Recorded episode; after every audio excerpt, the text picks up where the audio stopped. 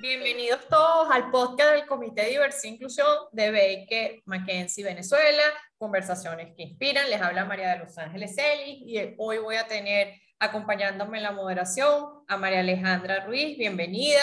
Este nuevo capítulo lo estamos desarrollando dentro del marco del mes del orgullo LGBT y hoy queremos iniciar una nueva serie que hemos decidido denominar Derribando Prejuicios. El capítulo hoy estará dedicado a conocer la vida y la visión de un gran amigo, Pablo Villola, argentino, que lleva ya más de dos años en nuestra institución y actualmente es el líder para Europa y África del proyecto de implementación del software de gestión de recursos humanos de nuestra firma.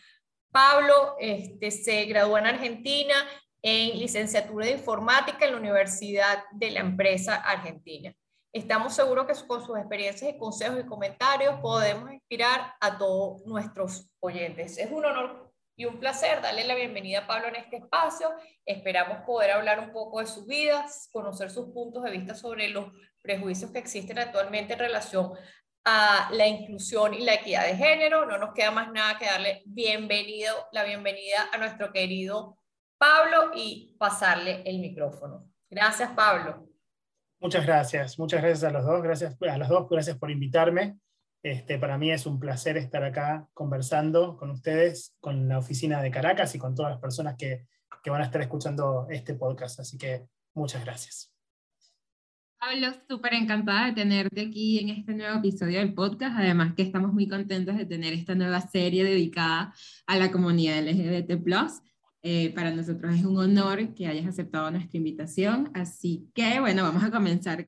Em, y me encantaría eh, preguntarte, hablando de todo este tema de, del mes LGBT, de la comunidad LGBT, ¿cuáles crees, crees que son los principales prejuicios que existen en lo relativo a la inclusión de la comunidad LGBT y la equidad de género? Buenísimo, gracias. Gracias por la pregunta, María Alejandra. Em, yo creo que el mundo, por suerte, continúa evolucionando. Estaba viendo hace poquito una, estadística del matrimonio igualitario, sobre el matrimonio igualitario y cómo, qué países se, siguen agregando. Recientemente fue eh, Chile, que, sancionó la ley el año pasado y que la terminó de arreglar este año y ya tenemos hasta compañeros que se han, que se han casado, en, en, mismo de la oficina de Santiago.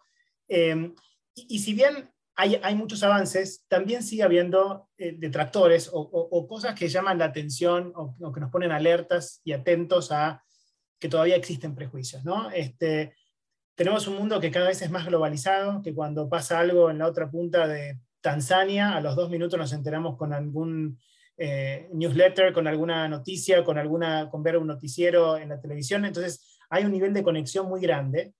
Y y cuando uno ve otras culturas, yo ahora en este rol que estoy en, en otro continente, eh, que me alejé un poco de América Latina para cruzar el océano, em, y estoy pensando en encontrar y a conocer gente de otras culturas, es increíble ver la diferencia, ¿no? la, diferencia y la riqueza que tienen esas culturas, pero al mismo tiempo, en lo que hace a, a la comunidad LGBT, eh, hay, hay, como, como unas eh, disimilitudes muy notorias, ¿no? Hay, hay, hay culturas y sociedades en las cuales ni siquiera se puede hablar del tema, no, es, un tema ni siquiera de aceptación, es un tema de invisibilidad. Eh, yo creo que, el mayor de los prejuicios tiene que ver con eso, no pasa por tanto en algunas, por supuesto hay algunas sociedades que directamente lo castigan y lo penan con, leyes y con, cárcel o con situaciones más complicadas, pero yo creo que lo que más, lo que engloba al, prejuicio más notorio es la invisibilidad, ¿no? el, de hacer que como que eso no, si no se ve no existe, ¿no? y como no existe, eh, no tengo que hablar del tema. Eh, sin embargo, yo creo que por suerte siguen habiendo avances, a veces más lentos, a veces más rápidos, pero muy consistentes. A medida que pasa el tiempo, surgen nuevas leyes, hay más, ah, uno, ve en, las noticias en, en, países más o menos desarrollados que en los que uno le toca vivir, cómo van avanzando en cuestión de derechos, sobre todo en los derechos últimamente, los derechos de las personas trans, que, son tan invisibilizados dentro de la comunidad LGBT, son los más invisibilizados aún. Y, la verdad que es, es, es, muy grato ver cómo de a poquito esto, se va, esto va mejorando. Y son este tipo de espacios, ¿no? como el que estamos ahora compartiendo juntos, que, que ayudan a, que, a derribar esos prejuicios, ¿no? que, que, es dando comunicación.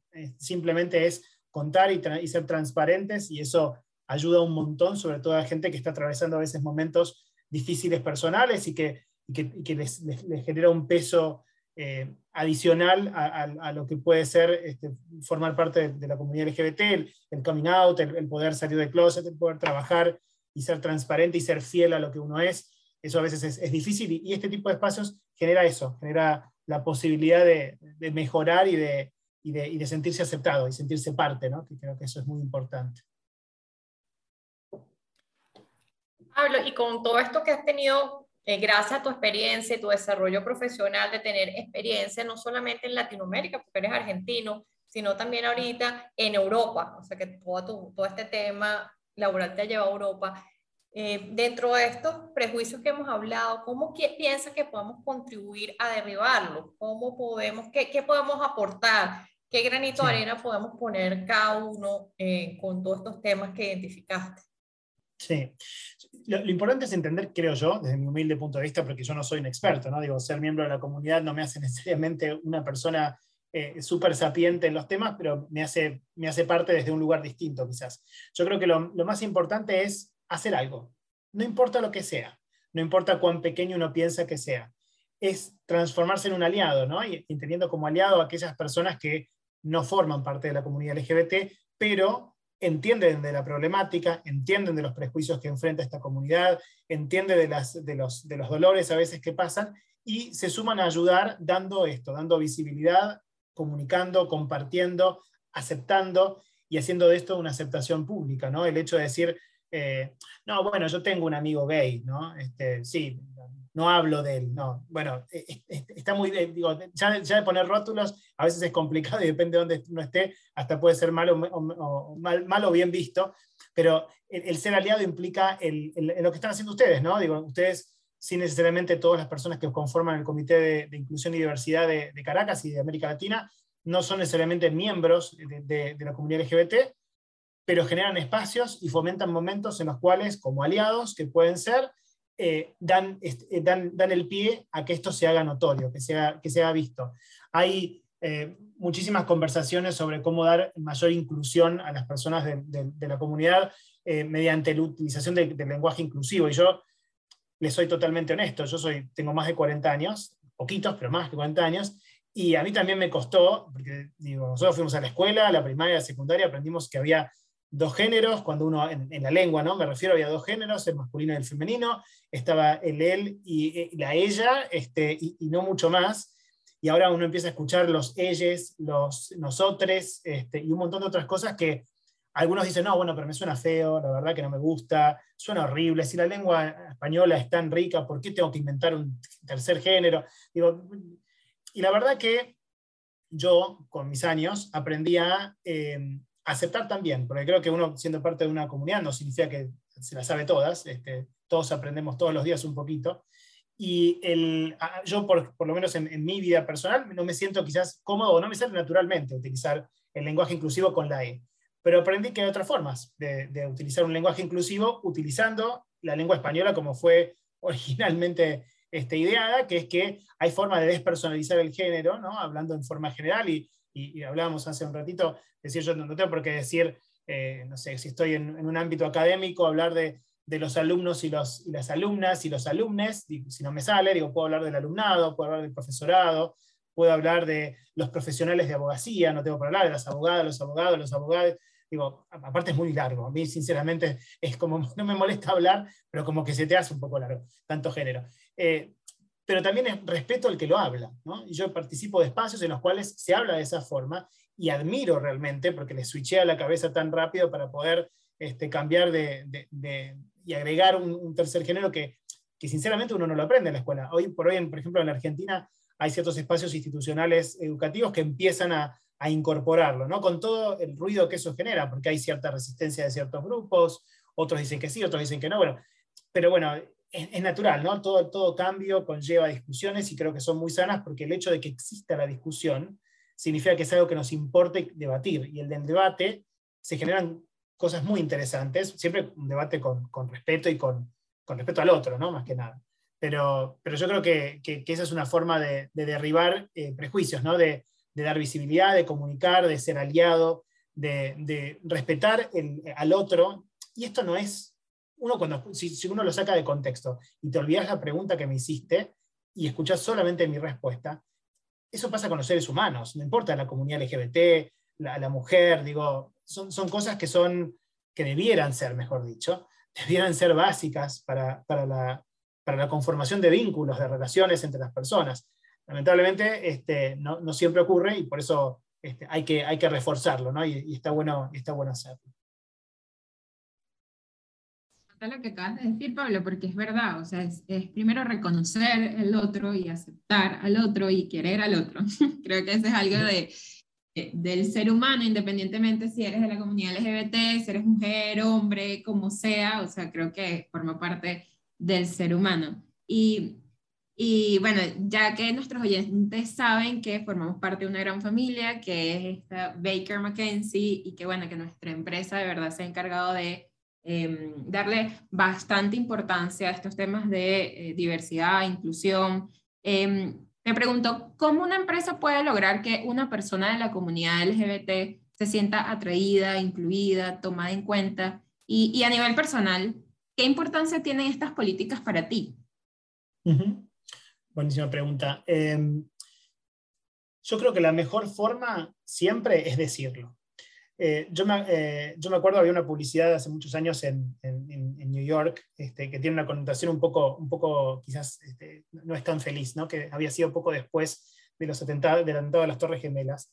Y estaba, me acuerdo estaba plagada, yo fui unos años después y seguía estando esta publicidad, em, que, que, era una foto de, de, un, banco de plaza vacío y había una mochila debajo y decía, en, inglés, ¿no? Decía, si ves algo, di algo, ¿no? Este, porque uno no sabe lo que, lo que puede ser y hay que, hay que alertar, hay que, hay que, obviamente después en un contexto distinto al que estamos hablando, pero me, me gusta esa frase, ¿no? Sacando la, la robo un, rato y la, y la, tomo para esto, y creo que la mejor forma es decirlo. El hecho de, y, Baker McKenzie en eso es fantástico, y fue una de las cosas por las cuales yo decidí sumarme a la firma, ¿no? Una, una firma que no solamente tiene, digo, las firmas de, abogados, yo vengo de, como dijo este, María de Los Ángeles cuando, cuando tan amablemente me presentó, yo vengo de, trabajar en empresas de tecnología, en la mayor parte de mi recorrido laboral, y después me formé en recursos humanos, hice posgrados y empecé a trabajar más con la gente y dejé un de un lado un poco las computadoras. Eh, pero, pero la verdad es que una de las cosas que hoy por hoy, cuando yo elijo, cuando yo elegí en este caso a Baker McKenzie para sumarme hace dos años, esto fue clave el saber que no es una frase feliz este, de que no somos neutrales. O sea, no es que es un hermoso slogan que tenemos puesto en nuestras firmas, en nuestros correos corporativos, porque hay que tenerlos, porque digo, nuestros competidores seguramente también lo tienen, entonces, y como está en la agenda, hay que hablarlo, son cosas que hay que hablar. Y sí, es cierto, hay un tema de que tiene que haber un, hay, un slogan, hay una, hay una cuestión, se quiere marcaria y de que es un tema de agenda de muchas empresas y hay que celebrarlo y hay que empoderarse y apoderarse de eso y utilizarlo y desarrollar políticas eh, um, bien detalladas y bien robustas sobre qué significa. A mí me sorprendió muchísimo cuando empecé a leer en el Comité de Diversidad e Inclusión Global la serie de políticas, la serie de, eh, compromisos y de promesas que hace Baker McKenzie para con organismos internacionales. Eh, y, verlo en el día a día, ¿no? Digo, porque uno puede decir de vuelta, es un montón de frases lindas, un montón de documentos que quedan re bonitos, publicados en la web, sabemos que Baker World es un camino de ida, es un laberinto para encontrar un papel. Digo, está, queda muy lindo, queda bonito publicado, pero lo, lo, vivimos realmente y la verdad que yo tuve la suerte el, el año pasado, el año 2020 fiscal, 2020-2021, no me acuerdo cuándo fue, de liderar el Comité de Diversidad e Inclusión en, Buenos Aires, en la oficina en la que yo estaba, en el Centro de, Servicios de Buenos Aires, y poder hacer iniciativas y llevarlas, y, ser, en el mundo virtual de la pandemia, por supuesto, que llevaba, tenía un adicional de, complejidad, y de poder llevar visibilidad a cosas que no había marcha del orgullo, no había forma de salir a la calle para manifestarse o para pedir por los derechos de alguna parte de la comunidad en particular, o para poder pedir algún tipo de reconocimiento, o lo que fuera que hubiera sido la temática de, de la marcha del orgullo este, en Argentina y en los otros países de América Latina, porque estábamos en pandemia, estábamos todos encerrados. Eh, y sin embargo, tuvimos la posibilidad, gracias a que Baker McKenzie facilitaba, es un, es un, yo creo que la firma actúa como un facilitador y, un, a una a personas, tanto de la comunidad y, aliados, para que puedan generar eventos y para que puedan acercarse a sus clientes, a nuestros clientes, para contarles qué cosas pueden hacer para mejorar, qué cosas pueden hacer para generar inclusión, porque digo, más allá que uno lo hace, o por lo menos yo lo hago porque me apasiona el tema y porque me gusta y porque me siento parte de la comunidad y porque creo que puedo hacer una diferencia, pero también si uno se lo pone a pensar, es, una, es un pool de candidatos, es un pool de gente que si yo no los atraigo, los va a traer alguien más a trabajar con ellos. Entonces, qué mejor que, que, yo eh, poner, adecuar mis políticas, adecuar mis procedimientos y mis procesos para que esas personas se sientan cómodas. Qué mejor que poder darle este, derechos a eh, las madres, ya sean lactantes o no lactantes, o que sean por adopción, o a los padres que deciden adoptar y que sean parejas de dos papás o de dos mamás, o, como sea, o, apoyar a la persona que está transicionando de un género al otro y que tiene que tomarse licencias para sus cirugías o para sus tratamientos hormonales o para lo que fuere.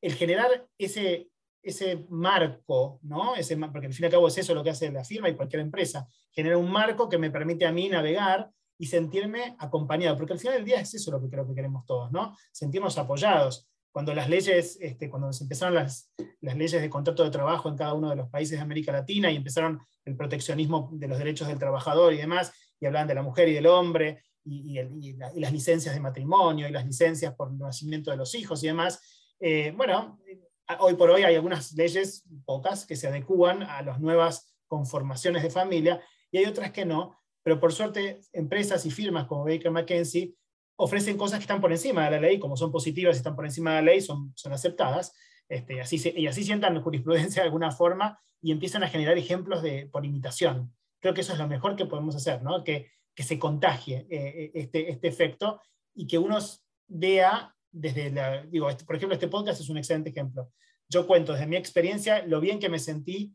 Por supuesto, nunca es un lecho de rosa, siempre hay idas y vueltas, este, altibajos. Esto es un, es un trabajo y nos pasa todos los días. Hay cosas que nos gusta hacer y cosas que no nos gusta tanto. Pero el hecho de sentirme contenido en un espacio en el que me brinda la posibilidad de expresarme y ser quien yo soy, este, independientemente, me permite automáticamente poder dar todo de mí como profesional, porque no, no tengo que estar ocultando una parte o, no compartiendo una parte de mi vida, o, o si, tengo, si me invitan a un evento de trabajo con, con, familia, no tener problema en llevar a mi esposo en, en lugar de ir solo porque, porque mi esposo es hombre y entonces eh, sería mal visto. O sea, toda esa, esa, pequeña, porque es eso, son, es una sumatoria de pequeñas cosas que hacen que uno se sienta cómodo. Yo creo que eso mostrándolo, como lo hace Baker McKenzie, y como lo hacemos con este tipo de iniciativas, genera también esa, esa atracción para, para, una persona de la comunidad LGBT, en este caso, o de cualquier otra ¿no? comunidad, para que sepa que en este lugar va a ser este, incluida y, y, va a ser eh, respetada desde lo, desde lo personal y desde lo profesional, por supuesto. Gracias, Pablo. Sí, efectivamente, creo que al final de, de, lo que acabas de comentar, aquí quiero resaltar a quien no nos gusta ser respetado, aceptados y valorados desde nuestras diferencias, de nuestros distintos puntos de vista. Efectivamente, cuando sentimos eso y nos sentimos en un ambiente laboral seguro, creo que damos lo mejor de cada uno de nosotros, se potencian todos nuestros talentos y es lo que creo que todos merecemos y todos deseamos. Y de ese punto de vista y ese desarrollo que ha tenido Pablo durante todos estos años, tanto profesional, personal, como en su parte eh, de formación educativa, ¿Cuál ha sido ese reto que puedes decir, no, no, este ha sido mi principal reto en, esta, en mi carrera, en mi carrera personal desde el punto de vista de la inclusión, siendo miembro de la comunidad LGBT? Cuando, cuando pienso lo que decís, digo, trato de retrotraerme a algún momento, ¿no? Digo, algún momento de mi carrera, digo, yo, yo tuve la suerte, eh, la suerte tanto, tanto porque tuve los medios para hacerlo como como también este, el esfuerzo que le dediqué a, las diferentes carreras que estudié, a los idiomas que estudié, a los trabajos que, tuve la posibilidad de hacer en distintos ambientes y contextos y países. Y, mm, y si tuviera que pensar en un, en un reto, yo creo que el, que el mayor reto fue, de vuelta, viviendo, habiendo vivido siempre, y por la edad que tengo en Argentina, donde en el sentido de leyes y de inclusión siempre fue muy progresista, si se quiere, para la comunidad LGBT, siempre eh, fueron los, uno de los primeros países en sacar leyes para defender algún tipo de derecho o para instituir algún tipo de derecho nuevo. Em, por ese lado no, no tuve la suerte y la, dicha de no sentirme eh, con, una traba, con un impedimento para poder expresarme. Pero yo creo que reto quizás fue el, aceptar, eh, primero el aceptarme, ¿no? Digo, también uno tiene, su recorrido personal, eh, el aceptarme y el, y, el, y el, mostrarme tal cual y como soy, desde lo personal en lo profesional. Como esos, esas dos cosas uno siempre habla del, equilibrio de, o, yo me acuerdo cuando era más joven, escuchaba el tema de equilibrio entre vida laboral y vida personal. Y a mí me hacía muchísimo ruido esa frase, porque la vida es una sola. Digo, hasta lo que yo sé, digo, yo vivo una sola vida. Capaz que alguien vive una doble vida, este, eh, pero yo vivo una sola y, me costaba considerar eso, ¿no? Entonces, de la misma forma, en este tipo de, temas que tienen que ver con la aceptación personal eh, como miembro de la comunidad LGBT, eh, quizás eso, ¿no? Fue el tema de conciliar las dos cosas y de, pensar para mí mismo y para, para el afuera, está todo bien, no pasa nada. Digo, ser como soy no, va a conllevar eh, un prejuicio del otro lado, o ser discriminado del otro lado. Y si lo lleva, y si lo llegase a llevar, que por suerte de vuelta tuve, no recuerdo episodios significativos en mi vida que, hayan sido así, eh, tengo los recursos como para poder conversarlo, discutirlo y abordarlo de una forma en, el que uno pueda eh, no neutralizar el, otro punto de vista, pero sí compartir el mío y entender el por qué es importante eh, escucharme, ¿no? en este caso. Por suerte, de vuelta no tuve, no tuve una gran, grandes impedimentos, eh, pero creo que tiene que ver con eso, con mi propia aceptación y mi aceptación de que, de que va a estar todo bien. ¿no? Este, para mí eso fue, fue importante. Pablo, pero me encanta lo que acabas de decir porque creo que eso aplica para todo el mundo. Eh, en el sentido de mismo aceptar eh, y ser lo más auténtico posible y entender que las, las, demás personas te van a aceptar sea como seas. Te gusta lo que te guste, hagas lo que hagas. Creo que eso aplica para todo el mundo y, entender que todo va a estar bien eh, es lo más importante. Y mm, bueno, Pablo, también quería, entiendo que, que hace poco te casaste. Y, quería que nos contaras un poco de, esa experiencia, cómo te fue, cómo te recibió la firma, eh, que no sé, qué, qué apoyo tuviste de, nosotros o qué, no, qué te gustaría contarnos. Qué momento, el casamiento. Este, que no, me arrepiento, ¿eh? o sea, ya hace varios meses y sigo casado, así que es importante para cuando se escuche esto en el, mi yo del futuro que escuche que todavía sigo casado. No, mentira.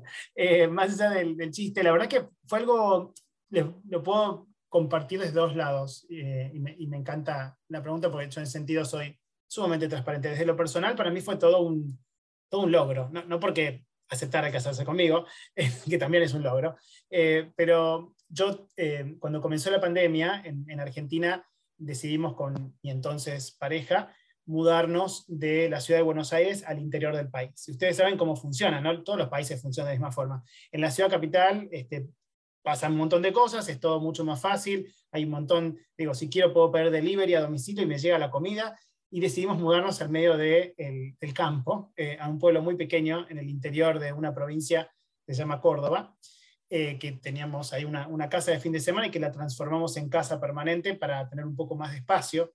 Eh, por, la pandemia, ¿no? Digo, antes de estar encerrado en un apartamento teníamos la posibilidad de estar ahí, aunque sea nuestro perro, iba a tener un poco de pasto para poder este, correr. Y cuando pasó esto, que decidimos casarnos, estábamos viviendo allí, y fue todo un evento, porque era el primer casamiento igualitario del pueblo. ¿no? Entonces, un pueblo muy, muy tradicional, muy, eh, como le decimos nosotros, muy, eh, no, tan rural, pero un pueblo muy con, raíces argentinas, con lo que eso significa, ¿no? Si uno, no importa qué país esté de América Latina, la raíz y la esencia son del 1800, ahí no había matrimonio igualitario, ahí no, no, había posibilidad de, de, charlar estas cosas. Entonces, donde lo patrio es muy importante. Y la verdad que me sorprendió muchísimo cuando fuimos a pedir nuestro, nuestro, nuestro turno para poder este, casarnos y con los tiempos y a presentar la documentación, eh, el recibimiento y el nivel de apertura de, de que no, bueno, además lo celebraban, para eso era un evento, como bueno, y podemos, quizás podemos llamar a algún medio de comunicación, y yo digo, me muero de vergüenza, por favor, no me hagan esto, lo único que me falta es salir en el diario, o en la televisión, o en la radio, me muero de vergüenza, no, me caso, lo dice así, no me caso. Este, pero, pero lo hicieron desde un lugar de celebración que, que, a mí me encantó, y yo creo que si, si te pones a pensar, te digo, no sé, 15 años atrás en Argentina, no estaba esa posibilidad. O sea, si yo hubiera tenido eh, 20 y pocos o, 30 y pocos, mejor dicho, 20 largos, 30 y pocos, hace 15 años atrás, eh, quizás no estaríamos teniendo esta conversación, ¿no? Porque no era, no era así, no se podía hacer así. Había, había formas, pero legalmente no era lo mismo y demás. O sea que por un lado de lo, de lo personal fue algo súper lindo, fue una, una, ceremonia íntima eh, en el medio de las, de las sierras de, de Córdoba. Eh, y después me encontré con el lado, el lado profesional, ¿no? Digo, cuando yo aviso eh, en, en, Argentina, igual que pasa con Venezuela y con otros muchos países, creo que con todos, de América Latina, cuando uno se casa, tiene, le corresponden ciertos días de descanso este, para, o, o licencia de matrimonio, como sea que se llame en cada país. En el caso de Argentina eran 10 días eh, de descanso, días corridos, para tomarse licencia de matrimonio, y no, ni siquiera hubo que decir nada. Yo cuando dije que me iba a casar, era obvio que iba a pasar eso. Y, y, y, gente con la que me tocó trabajar de otras culturas, de otras regiones, de otras geografías, de otros países, felices, mandándome regalos, mandando felicitaciones. Y yo digo, qué, qué lindo. Y, de vuelta, tengo dos años en la firma, no es que tengo un millón de amigos porque tengo 35 años de antigüedad.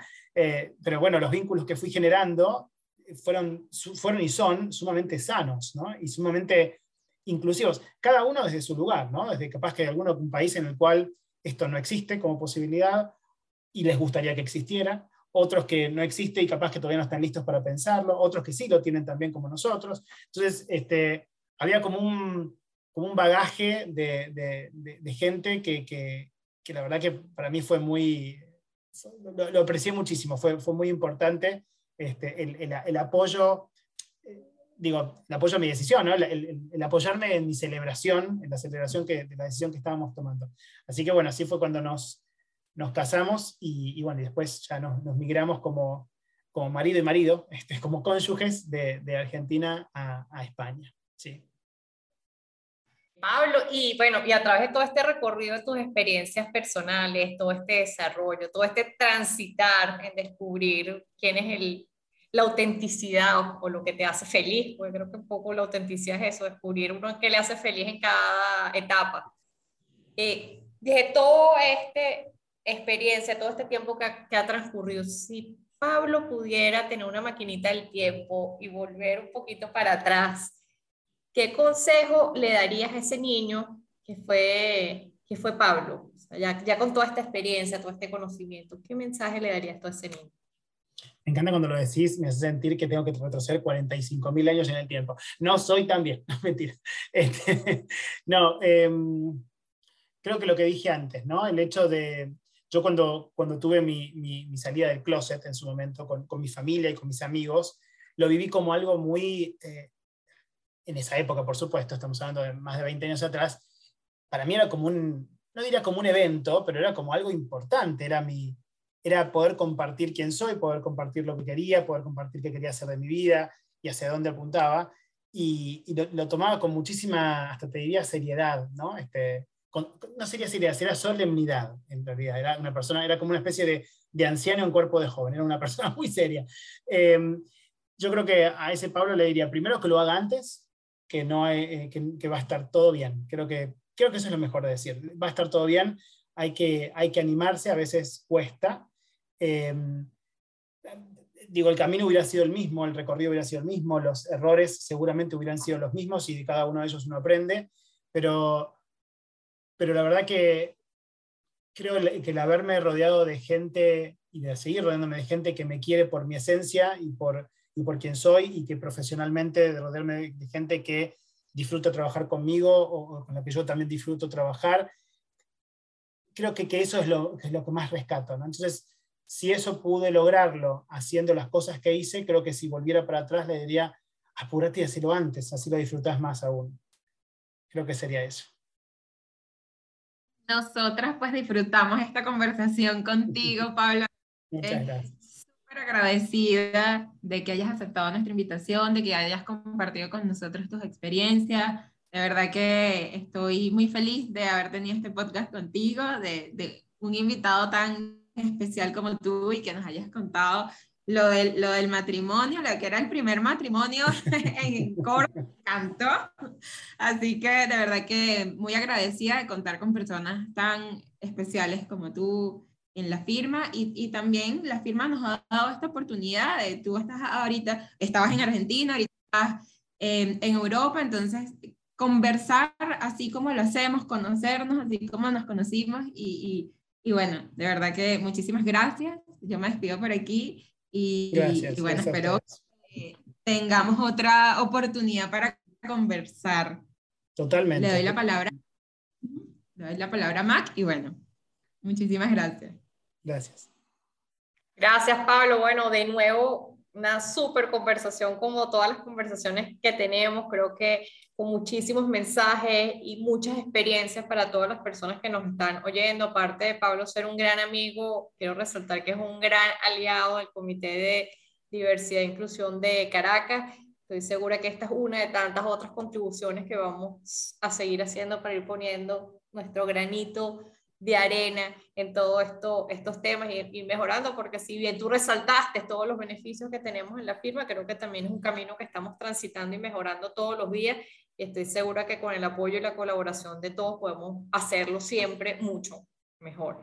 Te paso la palabra, Pablo, para que cierres y te despides. Y de nuevo, bueno, abrazo y besos gigantes de acá de Caracas. Y muchas gracias de nuevo. Muchas gracias. No, gracias. Gracias a las dos por las palabras. Gracias, María Los Ángeles y María Alejandra, por la, por invitación. Eh, ojalá, ojalá que esto sea también, como dicen ustedes, ¿no? Vamos, hay muchísimas cosas para hacer. Siempre hay mucho, mucho por hacer. Así que cuenten conmigo en lo que necesiten, este, aunque esté, como decimos en Argentina, del otro lado del charco, este, que haya cruzado el océano. Eh, las diferencias son solamente horarias. Eh, el resto, todos los demás se pueden trabajar. Así que un gusto y cuenten conmigo para, lo que quieran. Y gracias de vuelta por este espacio. Un saludo enorme a todos los amigos eh, caraqueños y a todos los amigos venezolanos y los amigos de América Latina. Y, y bueno, y seguimos en contacto. Un saludo grande.